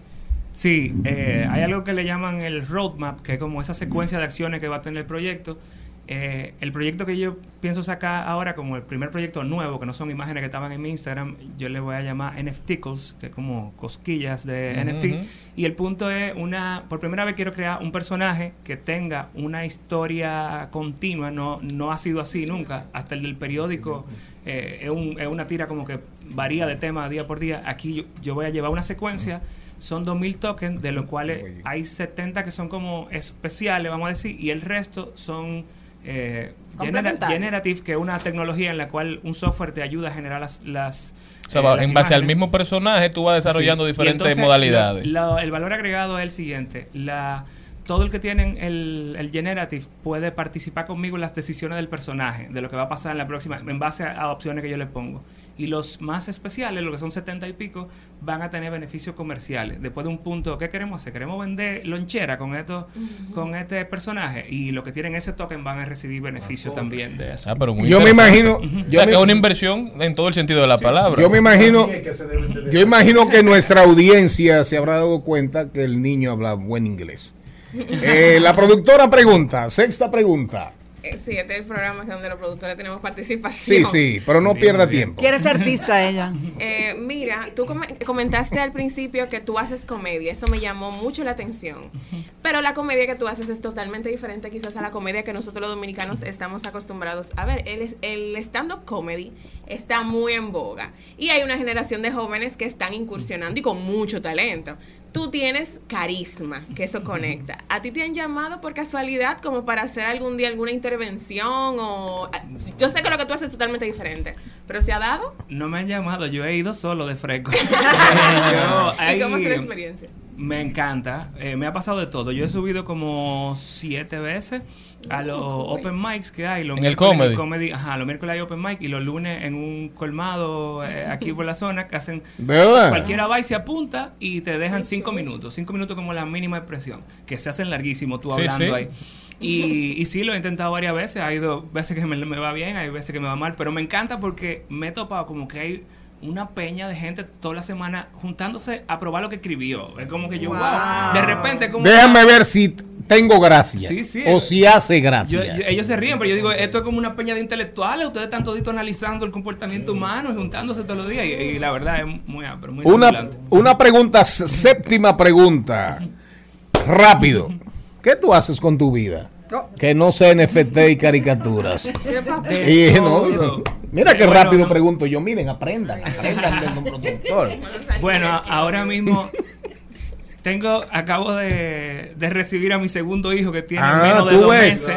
Ah, mira, el hombre es fértil. hijo, Tú ves, el hombre es un genio, ¿verdad? Pero aparte de eso es fértil, sí. Sí, sí, sí. Me- menos de, de dos meses tiene el segundo. Entonces, ahora mismo dormí poco. eh, y bueno, el, tengo una agencia, soy socio de una agencia que se llama Moda Foca. Publicitaria. Sí, sí, una agencia de publicidad. ¿Cómo que se llama? Moda Foca. Ok. Yeah. Famosa, Moda Foca. Empezó hace 18 años como una marca de camisetas. Ah, pero tú eres viejito, atento al chiste. cumplí 41 hace poco. Ay, no lo- Sí, sí, no sí. aparenta. Es que la, la, la carita más salió buena. Sí. Moda Foca fue lo que pu- los que popularizaron los t-shirts, eso que te lo Sí. entregaban como en una en un phone. Como- Bueno, eh, eh, ellos si lo enrollaban, lo que Sí. creo que esa era otra marca, pero ellos fueron los primeros que sacaron eso como referencias locales, cuando todas las camisetas eran como de surf y van, ellos empezaron a sacar cosas con los casconegros, con cosas así. Y entonces hago eso, publicidad, el periódico, eh, mis Te va bien. arte. Me la busco. Y te va a ir mejor. Dios. Eh, Maribel, te toca el chin a ti. El chin chin. Sí, pero el chin, el chin, ¿eh? Bueno, am, ya tenemos un, un libro de Poteleche. Eh, ¿Hay algún otro en, en carpeta que vas a publicar ahora? Bueno, si tú supieras que dentro de las cosas que tengo puesto en el roadmap, a esa colección de 70 y pico de ilustraciones son como muy de momentos del 2021 con ese con los NFT, que pasaron muchas cosas. Entonces, me gustaría sacar un libro que, que como que recopila esas situaciones del 2021. Eso es algo que tengo por lo menos en mente. Tengo idea de hacer un libro infantil, pero eh, tengo muchas ideas. Vamos a ver Tiene cuál dos es. infantes que te lo impiden, Sí, quizás. sí, sí. Que lo ponen creativo. Fote, ¿Hay un precio establecido o será por subasta de los NFT? Eh, va a ser con un precio fijo, pero todavía no lo no sé cuál es. Y también como está el mercado y cómo cambia, Sí. es difícil tú decir ahora y de aquí a cuándo va a salir cuál va a ser. ¿Cómo entrar en contacto contigo? Redes sociales. Arroba poteleche, no pote de leche, sino poteleche. Arroba poteleche. Oigan bien, oigan bien, oigan bien. Cuando ustedes oyen hablar, cuando escuchen hablar de NFT, de tokenización, no crean que eso es del mundo de hoy, ¿eh? Señor Vargas, oiga usted también. Hay gente que cree que eso viene cuando Ádalo Velázquez inventó el primer programador informático y todas esas pendejadas. No, fue en la revolución industrial de Inglaterra, vinculado al correo, cuando arrancó la filatelia en el 1850. Desde ese entonces se comenzó a hablar de tokenizar. Busque la historia. Buen botellero. Es cuando no se la sabe, se la inventa. En Al Mediodía, con Mariotti y compañía, seguimos con Páginas para la Izquierda. A continuación, Páginas para la Izquierda. Y este segmento llega gracias a Pasteurizadora Rica, porque la vida es rica. Oigan bien el libro, póngame la cámara aquí, porque quiero, realmente es importante. ¿Y la gorra? Oh, Diego Maradona. Yo voy a la selección argentina en Qatar. ¿Por qué Ucrania? Noam Chomsky es uno de los intelectuales más importantes del siglo XX y del siglo XXI. Y es hasta de origen ucraniano. Pero vive en los Estados Unidos. Este libro eh, es una entrevista prácticamente hay una persona que le hace preguntas y él va respondiendo. De verdad que, miren, ese es fácil lectura, pero para que tengamos una idea, él dice, esta confrontación es una condena a muerte para la humanidad, nadie saldrá ganador. Estamos en un momento crítico de la historia de la humanidad. No podemos negarlo, no podemos ignorarlo. Habla de cómo se configura el nuevo orden mundial luego de la invasión rusa a Ucrania. ¿Es posible frenar la escalada béli- bélica? ¿Cuál es el rol del movimiento expansivo de la OTAN que lleva adelante Estados Unidos? Y por ahí se va, pero cae en China. Y entra en China y entra en la guerra por la competencia hegemónica de China y Estados Unidos. Y hace unos análisis súper interesantísimos en apenas, miren el grosor, miren el grosor. Búsquenlo. ¿Por qué Ucrania? Noam Chomsky. Pero si queremos entender también un poquito más, recuerden que dijimos ahorita, dijimos, hablamos a propósito de las criptomonedas, a propósito de las grandes empresas tecnológicas y el mal momento que están pasando, dijimos, hay que volver, lean a Moisés Naim con el tema de las grandes empresas tecnológicas en el libro La revancha de los poderosos. Pero fíjense ustedes que aquí caemos en John Chul Han, el coreano que vive en Alemania y que es uno de los más leídos en el mundo de hoy, porque precisamente escribe artículos, ensayos o entrevistas. También son cortitos, pero mucho, mucho de todo hay aquí adentro para entender el mundo de hoy y el que posiblemente venga. Dice él, lo que hoy llamamos crecimiento es en realidad la consecuencia de un aumento ex- excesivo de carcinomas que destruyen el organismo social. Estos tumores metastizan sin cesar y se multiplican con una vitalidad inexplicable y mortal. En cierto momento, este crecimiento ya no es productivo, sino destructivo. El libro se llama Capitalismo y Pulsión de Muerte. Artículos y conversaciones de John Shul Han. Al mediodía,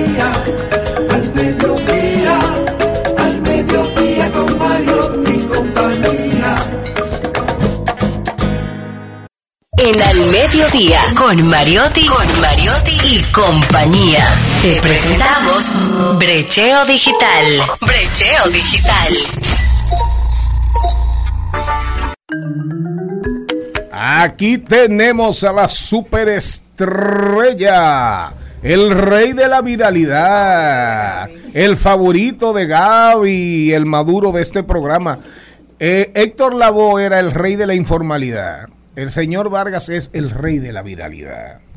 Super- Y, y fuerte que estoy ahí. Sí, Viralmente. tiene videos hasta, hasta con 230 mil visiones, visualizaciones. Para que lo sepa. Adelante, vamos arriba. ¿Cuáles son, cuáles son, según usted, son los 10 avances científicos más importantes que se esperan, que se esperan para el 2050? La ciencia es el motor de la humanidad y sin ciencia no hay forma de avanzar. Por eso yo quiero que todos los jóvenes que viven en mi país y están pensando estudiar eh, cualquier carrera, yo quiero que ustedes piensen en la habilidad de STEM primero. ¿Por qué? Es no un capricho mío. Yo no quiero manipular a nadie diciéndole estudie esto, estudie lo otro, sino que es el futuro. Y por eso el futuro nos trae 10 cosas que son necesarias. Y la vamos enumerando y explicando de una forma breve. La primera, el metaverso y la realidad virtual. El mundo va a camino a que a lograr un metaverso, claro, ya estamos en un metaverso, pero no tiene el impacto que todavía la gente espera. Pero para el año 2050 y eso va a ser una, una realidad. Una conversación por Zoom va a ser en 3D. Tú vas a poder interactuar con una gente real, lo vas a poder tocar, lo, lo vas a poder sentir. ¿Tú sabes lo que tú sentís una persona a distancia? Es una cosa que a mí me emociona y, y- y más con una persona que tú estés enamorado y esas cosas. Edición genética humana. Ya se acabó esa nariz grande como yo. Usted va a decirle, yo quiero los ojos de tal forma, el color de piel tal, y que la fisionomía sea de tal forma. Ya eso se va a lograr en el 2050. Se acabaron los feos. Ya no va a haber feo. Los profe- eh, el que sea un feo va a ser un profesional en el área, en, en esa parte. que tiene mal gusto. Sí. Número 3, viajes interplanetarios. Eso va a ser, señores, como ir a qué? A Pedernales. Ahí a Pedernales. Bueno, hablábamos ahorita de lo que dice Elon Musk. Claro. El punto de mayor distancia en avión en la Tierra se puede hacer en cohetes en 45 minutos. Él va a tener una la primera línea aérea de cohetes del mundo. El número 4, avance en el cerebro. Los científicos quieren buscar la forma de cómo podemos ser más eficientes eh, usando nuestro cerebro. Porque es, es un totalmente desconocido. Y eso nos va a permitir a nosotros tomar mejores decisiones. Número 5, formar una sociedad civil con robots. Robots que pasen caminando por ahí y que usted los salude. Hola. Usted se imagina una participación ciudadana o una FINUS. ¿Eh? ¿Eh? ¿Usted se imagina un robot a- analizando a Antonio Mar? Carrajano Potentini. Oh, di que una so- eh, eh, hace un fenatrado de robot. ¿Tú te imaginas eso? ¿Cómo sería? Robot organizado que llegan puntuales y todo eso. Pero vamos hacia allá. Número 6, nacimiento del Hyperloop. Señores, eso de estar durando nueve horas para llegar en, carro o en un autobús de un lugar a otro, eso no va. Lo que necesitamos es eh, mucha autopista, pero por debajo de la tierra. Y eso va a permitir que mucha gente se traslade de forma rápida. La número 7, trasplante de órgano. Órgano diseñado en impresora 3D. Sí, sin dudas, se lo duda, creo. Eso quiere decir, usted quiere, el hígado suyo tiene problemas, no importa, beba, que lo que más es hígado. ¿Tú sabes lo que es eso? Corazones, no importa que lo que usted quiera, beba Viagra. Que ahí le vamos por un Tiene problemas con aquello. con aquello le hacemos uno de plástico. Eso sería yo quisiera uno para divertirme también yo. Entonces, Enfermo. número Ay, 8. qué feo eso no Número 8. Vivir hasta los 150 años y se hace necesario que el hombre tenga una mejor calidad de vida. ¿Y qué es lo que dicen los científicos? Que tú vas a tener 130 años pleno y solamente 20 años en decadencia. ¿Tú te imaginas soportar al señor Mariotti Paz durante 150 años aquí usted y yo Muy con el mismo rostro? Sí. Eso. Eso hasta cansa, ¿verdad que sí? Pero el hombre quiere no. vivir mucho. No, porque no va a ser con el mismo rostro, mi amor, que ya nadie va a ser viejo. Eso sí yo lo he leído. Ah. No, Esa fue la parte que más le interesó a ella, que ella no se va a poner vieja. Número 9. Impresora 3D. Casa hecha con una impresora 3D. Cuadro con una impresora 3D. Electrodoméstico de la casa con una impresora 3D. No es que usted lo va a comprar. Usted va a tener una impresora y va a decir, mira, yo quiero una cuchara de tal forma porque la necesito para hacer esto. Pim, pam, pam, pam, programa, ente. Y se va a hacer su cuchara. Eso va a ser un mundo hermoso. Ahora, un poco aburrido desde mi punto de vista. Y lo último, 10. Sin combustible sólido.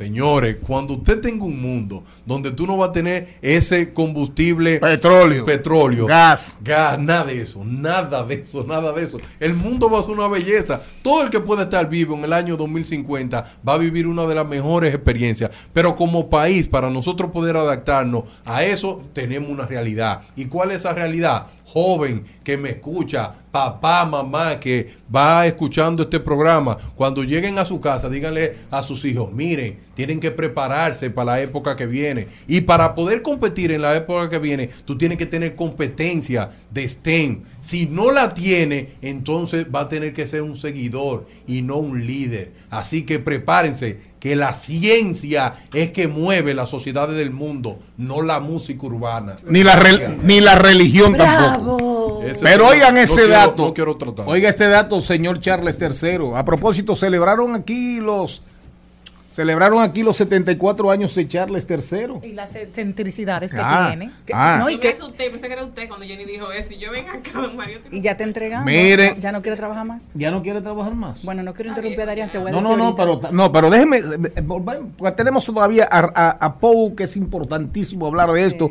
y Ramón Molina, que vamos a hablar de los perros callejeros. Pero mire, señor Vargas, a propósito de lo que usted dijo sobre productos de cómo, eh, de cómo trans- trasplantes de órganos en 3D. De hecho, el- las impresoras 3D están revolucionando el mundo en muchísimas áreas ya. Imagínese usted en, en los próximos 25 años, la cosa será de espanto y brinco, como decía, como decía el narrador. Que a propósito de narradores, murió Roosevelt con Marasami, de verdad. Eh, qué pena, qué pena. La calidad del esperma de los humanos ha bajado a la mitad en el último siglo. ¿Y por qué? La comida. El descenso se está acelerando y de continuar el ritmo en una década, en una década los hombres tendrán problemas para ser fértiles. Yo Entonces, tengo mis hijos. ¿para qué va a servir el tema de el trasplante de órganos 3D? Para sentirse con más satisfacción y sentirse hombre. Eh, autoestima. Sí, claro. Y mira que yo no me siento mal si me toco un aparatico de eso.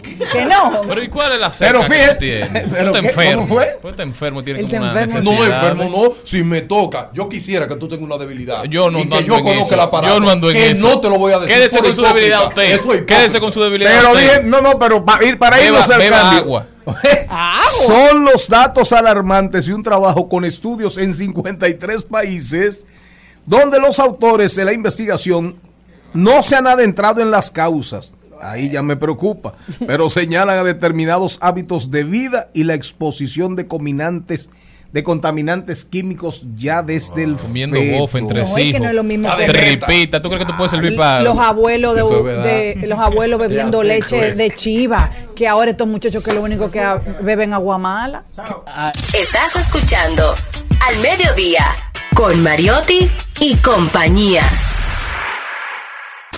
Rumba 98.5. Una emisora. RCC Media. Seguimos, seguimos, seguimos con Al Mediodía, con Mariotti y compañía. Rodolfo Pou de- desde los Estados Unidos. Rodolfo, ¿cómo estás? Súper bien, de regreso acá ya con, con usted en cabina. Teníamos tiempo que no nos habíamos hablado. Qué bueno, Rodolfo, eso nos alegra sobremanera. Rodolfo, óyeme,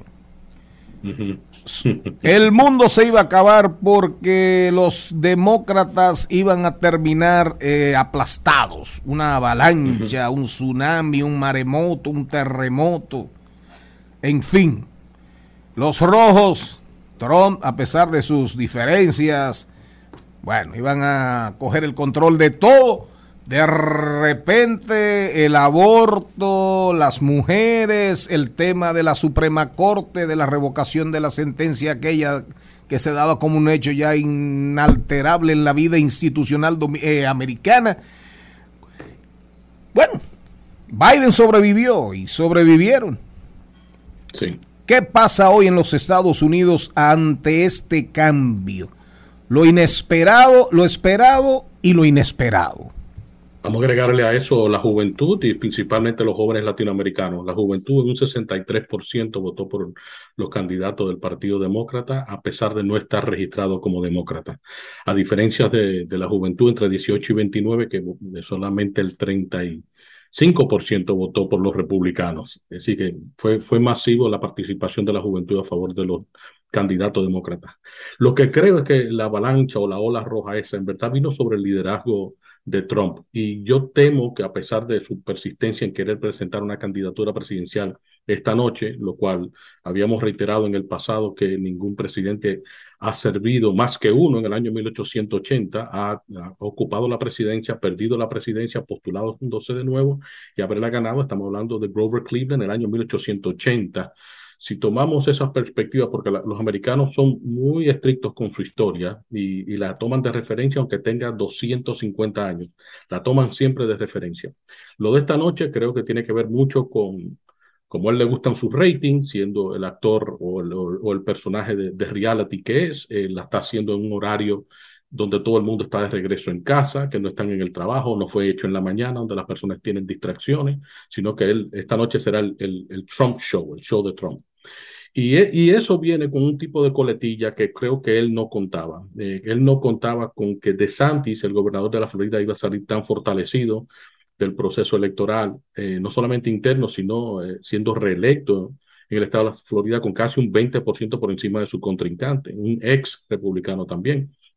Entonces, hay una gran, un gran movimiento eh, que no tiene nada que ver con Trump. Uno tiene que ver más con vámonos con DeSantis y pasemos la página de, Trump. El otro eh, situación que hay políticamente es si va a haber una transición dentro del Senado a quién representa la minoría republicana y que ya no quieren seguir con McConnell Y por último, McCarthy, que viene siendo el quien encabezaba la minoría de, de la Cámara de Representantes, eh, eh, le toca la oportunidad, ya ganando los, los, republicanos, de ser electo el representante o lo que le llaman, eh, quien presida la Cámara, ¿verdad?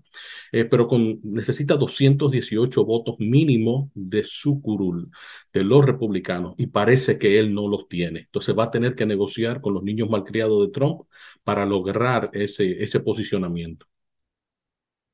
Rodolfo, sumamente interesante todo lo que viene aconteciendo. Ya definitivamente los demócratas se hicieron con el Senado. Posiblemente los escaños en la Cámara de Representantes con los cuales los republicanos tendrán la mayoría son mucho menos de lo que ellos pensaban. Y yo creo que, por lo que he leído, el tema fue que los republicanos subestimaron la importancia que le daban los norteamericanos sin importar partido al tema del aborto, aparentemente. No y a la inflación. Esa decisión, Sí, porque los republicanos se empecinaron en hablar de economía y de salud, pero tiraron a un lado el tema del aborto al cual los demócratas le, le pusieron muchísimo dinero, pagaron millones de dólares en spots publicitarios, radicalizando a las personas que lo apoyaban, a las mujeres que sentían que se le estaba faltando a su derecho reproductivo y este tema fue el que llevó a todas esas personas que no iban a votar a las urnas. ¿Qué tú Sí, entiendes sí. que pasó? ¿Fue solamente el tema del aborto o hubo otro tema que movilizó a los demócratas mucho más de lo que se movilizaron los republicanos? Tú sabes, algo que aprendimos de este proceso electoral, que siempre se mide la, la, la primera elecciones de, de medio término de la primera gestión de un presidente siempre son traumáticos. Bill Clinton perdió 54 diputados en, en el año 94, Obama perdió 64 No, diputados. no, Rodolfo, se dice que estas son las elecciones de medio término más exitosas para, para los demócratas desde John F. Kennedy. Así es, así es. Nunca se había visto una, y más un presidente en una situación con, con una, con una recesión que, que se vislumbra, con una supuesta, un partido fuerte como lo es el republicano y un, un saliente pre- eh, presidente que todavía se mantenía activo y apenas perder, eh, si se quiere, van a perder la Casa de Representantes por siete o ocho votos, como reitero, que no es una mayoría significativa, es una mayoría frágil, que porque es un partido segmentado.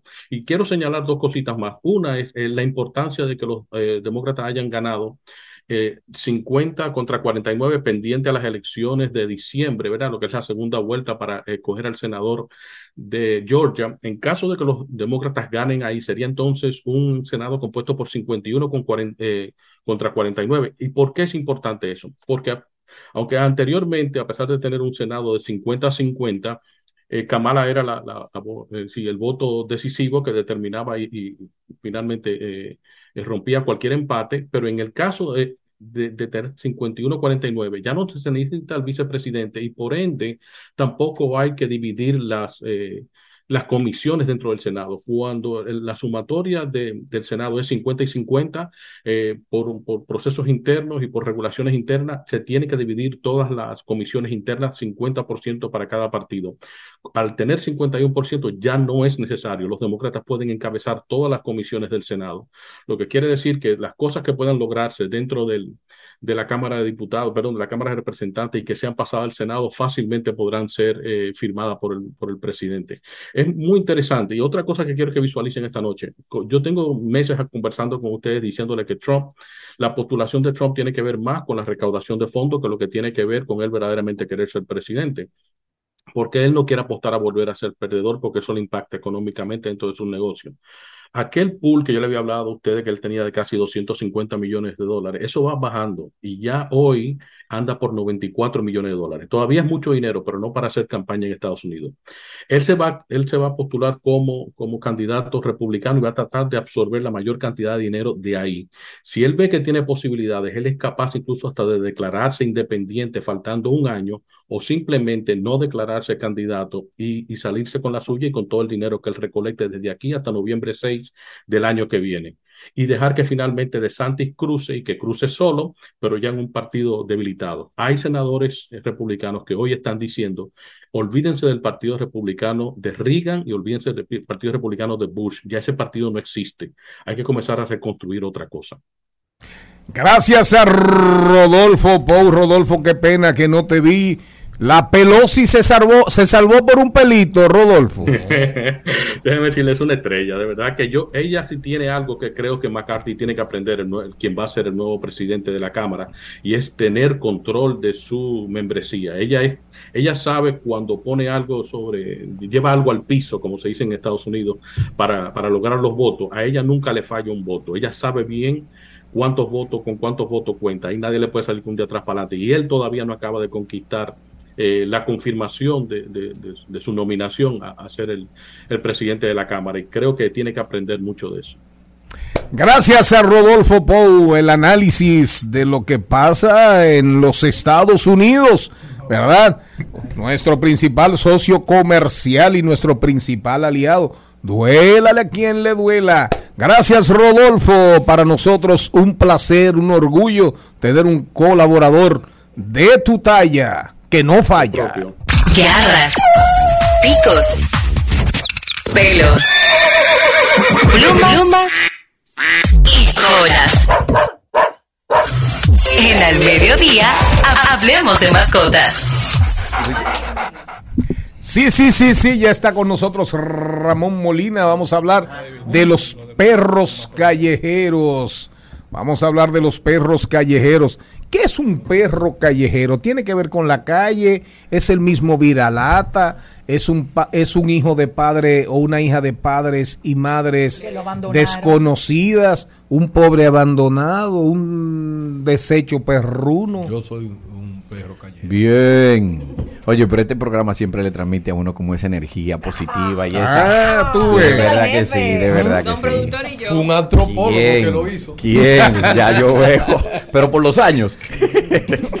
Fíjese, señor Mariotti, los perros callejeros, lamentablemente, son los perros que son víctimas del abuso, víctimas de los dueños eh, que no son responsables. Afortunadamente ya tenemos una ley que no se cumple, que es la ley 248, que es raro que se cumplan. Bueno, pero esta es la que yo estoy eh, destacando aquí, la ley 248-12, la ley de protección animal y tenencia responsable. Los perros callejeros, que es el término que debemos utilizar, son los perros que son, que viven en la calle. También se le denominan viralatas a los perros que eh, para poder comer tienen que eh, husmear, tienen que hurgar en los zafacones y an- anteriormente se usaban latas para poder Ah, depositar la por basura. eso fue que le pusieron viralata. Exactamente, pero un perro callejero puede ser de cualquier tipo de raza. No tiene necesariamente que ser un mestizo, que es lo que nosotros eh, conocemos como el perro viralata, que es el perro que es hijo de razas no reconocidas. ¿Cuál es el problema que puede dar esto? ¿Por qué tiene una connotación negativa cuando se mezclan las razas? ¿Por qué la gente prefiere las razas que se mantienen puras, según ellos? Es malo. En realidad no es malo y no es bueno. Lo que sucede es que cuando se hace una cría irresponsable, donde no se, se hacen estudios de compatibilidad genética, tanto para la salud como para el fenotipo y el temperamento, entonces eh, da estatus. Da un estatus cuando... Es una clase social. eh. Eh, sí, los pura perros. sangre. O, o- ¿Tú sabías que originalmente, originalmente, los perros? los perros se utilizaban era solamente la sangre azul, era que podían tener perros.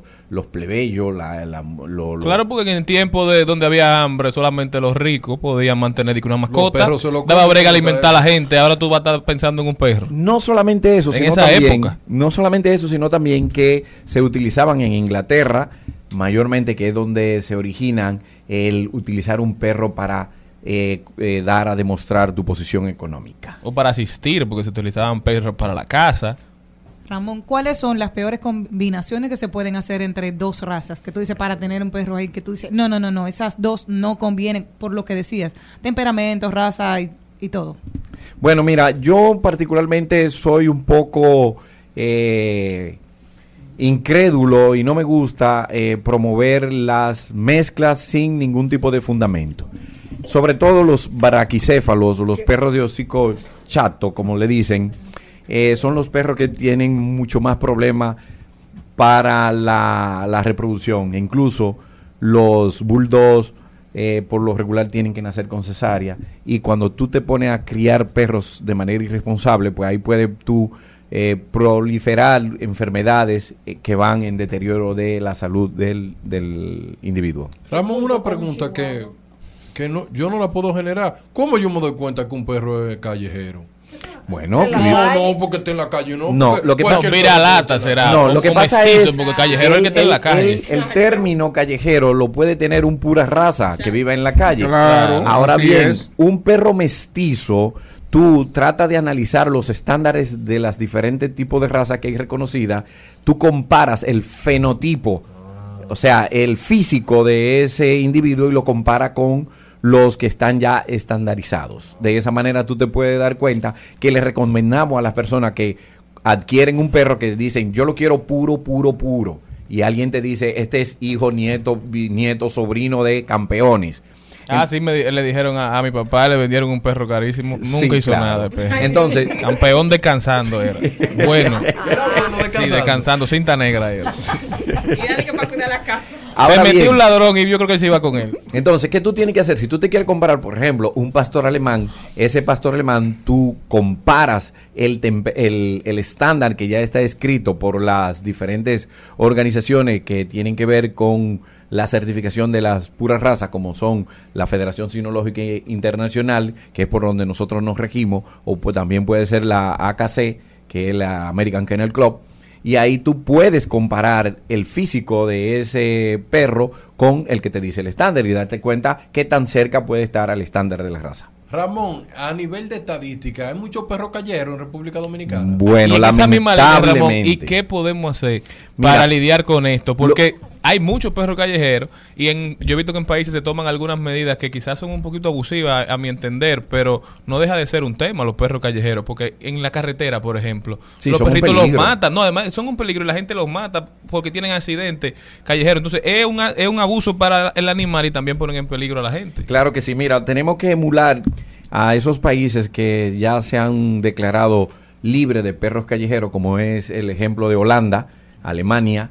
Bueno, nosotros deberíamos imitar esas, esos... ¿Y qué han hecho? ¿Cómo Eh, lo eh, han hecho? Ellos lo han, ah, lo han hecho primero con una buena campaña de castración, de esterilización masiva a los perros callejeros y también de hombres cuantificar, cuantificar Y- y un censo de un perros, censo de de la Pero población. Va en bromón el de la gente, imagínate. del Bueno, perro. un censo para determinar la cantidad de perros y luego de ahí establecer y hacer cumplir la ley. ¿Para qué? Para que la gente no tenga perros así de manera irresponsable. Y también quise una campaña de adopción, no de compra, que la gente se sensibilice con el tema. Yo no- Estoy que me adopten a mí. Yo no estoy tan de acuerdo No. porque esas campañas pueden prácticamente radicar con los perros. Señores, yo quisiera también que me permitan. Pero ¿cómo radical? ¿Que pueden qué? Sí, porque si- Radicalizar con los perros. Sí, claro, o sea, que se erradique la crianza. Ah, de perros. erradicarlos, Erradicar, erradicarlos. Que se, ¿Por qué? Porque hay perros que son muy útiles para la sociedad y que le dan muy buen beneficio y están siendo víctimas de los que los lamentablemente denominados callejeros. Señores, eh, queremos invitar a todos eh, los amantes de la raza pastor alemán a que se acerquen a la Federación Canina Dominicana y se acerquen al Club del Ovejero Alemán, ACOA RD. Actualmente tiene una nueva directiva donde un servidor la está dirigiendo. Ahora mismo soy el presidente de la del, del Club del Pastor Alemán y queremos recuperar la raza. Y para eso estamos invitados a, todo, a todos los amantes de la raza pastor alemán a que se nos acerquen porque queremos hacer, una, hacer actividades en beneficio de la raza y sabemos que solo no se puede y queremos el apoyo de todos los que nos están escuchando. Ramón Molina, miren, el perro callejero siempre ha estado en la poesía, en la canción. Despedimos con una canción, El Callejero, de Alberto Cortés. Excelente. Nos vemos mañana. para otros y sobre los otros no pasar jamás.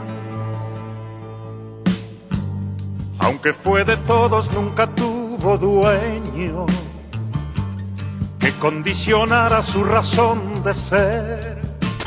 Rumba 98.5, una emisora RCC Media.